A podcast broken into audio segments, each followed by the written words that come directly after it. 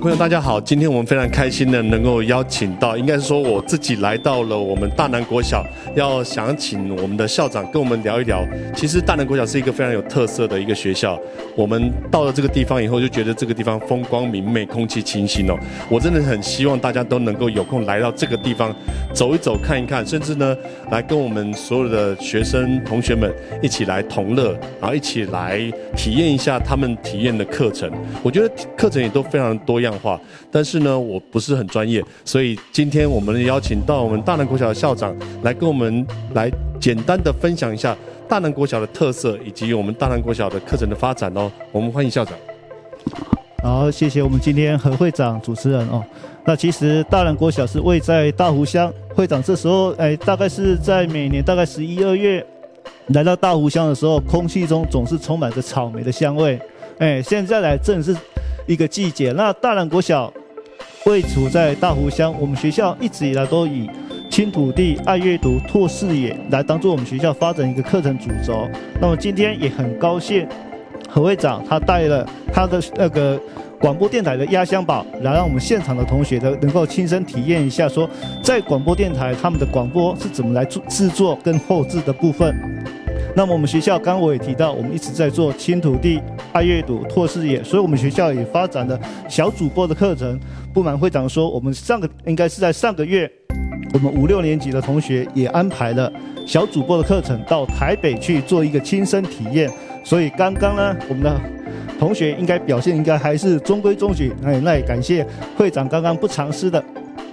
现场指导我们的同学了哦。那我刚才也提到说，我们学校除了发展小主播课程之外呢，我们也发展了很多元课程，无非呢就希望让我们大人孩子有更多学习的一个机会。虽然说学校是为主偏乡，虽然学学校是属于小型的学校，但是对于孩子的投资，我们总是不练习，能够让孩子有更多一个学习机会。那么也刚好今天会长带了带领我们的青年志工朋友到学校来做这样一个服务学习。我希望我们的孩子在接下来这个服务学习的过程当中，能够深刻体会到服务跟学习是相互连接的，在服务中能够有效的学习，在学习中能够去发展到发掘到服务的一个真诚。那刚刚会长也提到说，参与自工要有热忱，也要能够配合自己的一个一个能力来做一个相关学习。我希望我们的孩子今天在跟这个自工哥哥姐姐们有学习之后，未来能够。再回归到我们的一个社会里面，好，那这以上我做一个简单一个示范跟说明，谢谢。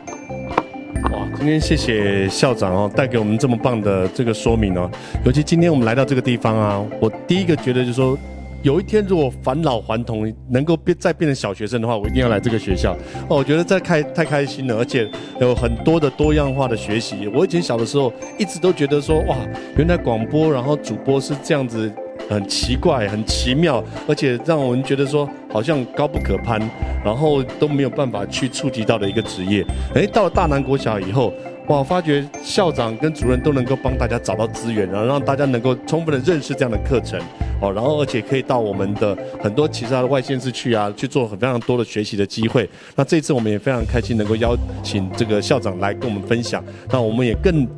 觉得很棒的一个机会是来到这边来做志工服务。我们也希望所有的朋友们，如果你有机会的话，可以来这边跟我们一起做志工服务。做志工服务的同时呢，也可以享受到大能国小我们小朋友们还有我们师长们的热情，也可以来体会一下我们这个环境里面非常美好的地方。我们在这谢谢校长，